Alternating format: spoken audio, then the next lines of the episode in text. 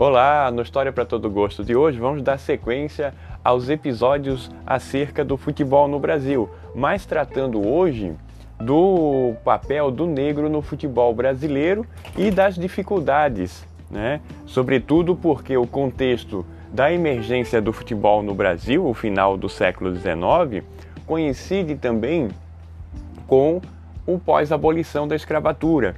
Então, as dificuldades criadas é, nesse processo de escravidão no Brasil, foram mais de 350 anos de escravidão no Brasil, então, né, e, e vários dispositivos criados, inclusive pelo Estado brasileiro, para dificultar a ascensão do negro no Brasil, sobretudo acesso à educação, né, porque haviam decretos no Império que proibiam ah, o, o escravo, o liberto, o ex-escravo, de frequentar escolas, de se matricular nas escolas. Então, todo um processo que dificultou essa ascensão, além do próprio preconceito, né?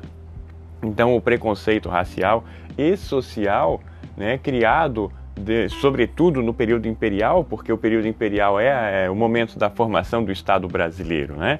1850, a Lei de Terras né, cria um processo de privatização da terra no Brasil, onde você só pode acessar a terra através da compra.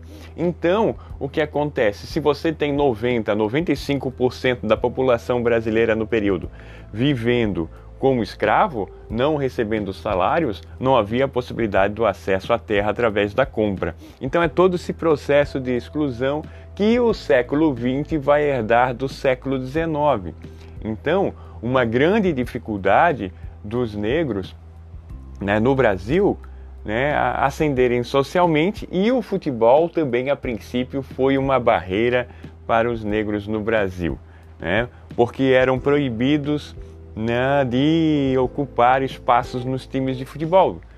Né, de, de, comporem os times. Então era toda uma dificuldade. Assim como também vários clubes sociais, né, proibiam a entrada de negros, isso quase até a década de 1960. Isso ainda acontecia no Brasil em várias cidades brasileiras. Então o futebol não foi diferente no seu início. A dificuldade da ascensão do negro no futebol, ela, ela foi presente, foi uma realidade. Então, por exemplo, no Rio de Janeiro, quem rompeu essa barreira foi o Clube de Regatas Vasco da Gama, que começou a colocar negros no seu, no seu time. E aí, como as vitórias foram acontecendo pela habilidade de muitos jogadores negros, não é? Aconteceu o seguinte, né? Times como Flamengo, né? Começaram a colocar negros também. E um dos times mais tradicionais do Rio de Janeiro tentou maquiar o processo, né? Que foi o Fluminense, que pintava, maquiava os seus jogadores negros né, com pó de arroz para ficar branco. Só que o problema é que no decorrer do jogo ia transpirando, aquilo lá ia escorrendo. Então isso também atribuiu ao Fluminense no Rio de Janeiro o apelido de pó de arroz. Então é esse processo, né? Esse processo que no Brasil, né, o, o preconceito racial estava presente no futebol, tanto que na década de 1950, Mário Rodrigues Filho, que hoje né, batiza, o que batizou o estádio do Maracanã, o estádio Mário Filho, né, era jornalista e ele escreve o livro O Negro no Futebol Brasileiro. Então é o primeiro trabalho tratando da, do, da inserção do negro no futebol, ainda que com uma influência de Gilberto Freire muito grande, né? Gilberto Freire é muito conhecido pela ideia da democracia racial, mas enfim, é uma temática que, sobretudo ainda hoje, né, permeia os debates acerca do futebol no Brasil. E também vale aqui lembrar, nós vamos colocar para vocês a fala de Gustavo Ascioli, que foi diretor de uma série documental da HBO, O Negro no Futebol Brasileiro. Vamos ouvir?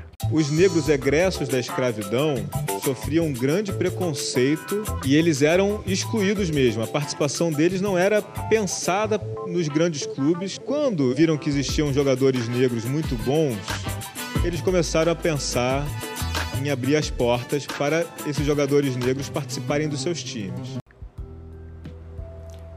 Então aí a fala do Gustavo Ascioli, você pode né, perceber essa questão da dificuldade da inserção né, do, do negro no futebol, sobretudo né, no pós-abolição, essa herança do século XIX, do, da escravidão, né, e essas dificuldades que o negro, os negros tiveram para o, a inserção no futebol e que o racismo no futebol ainda é presente. Né?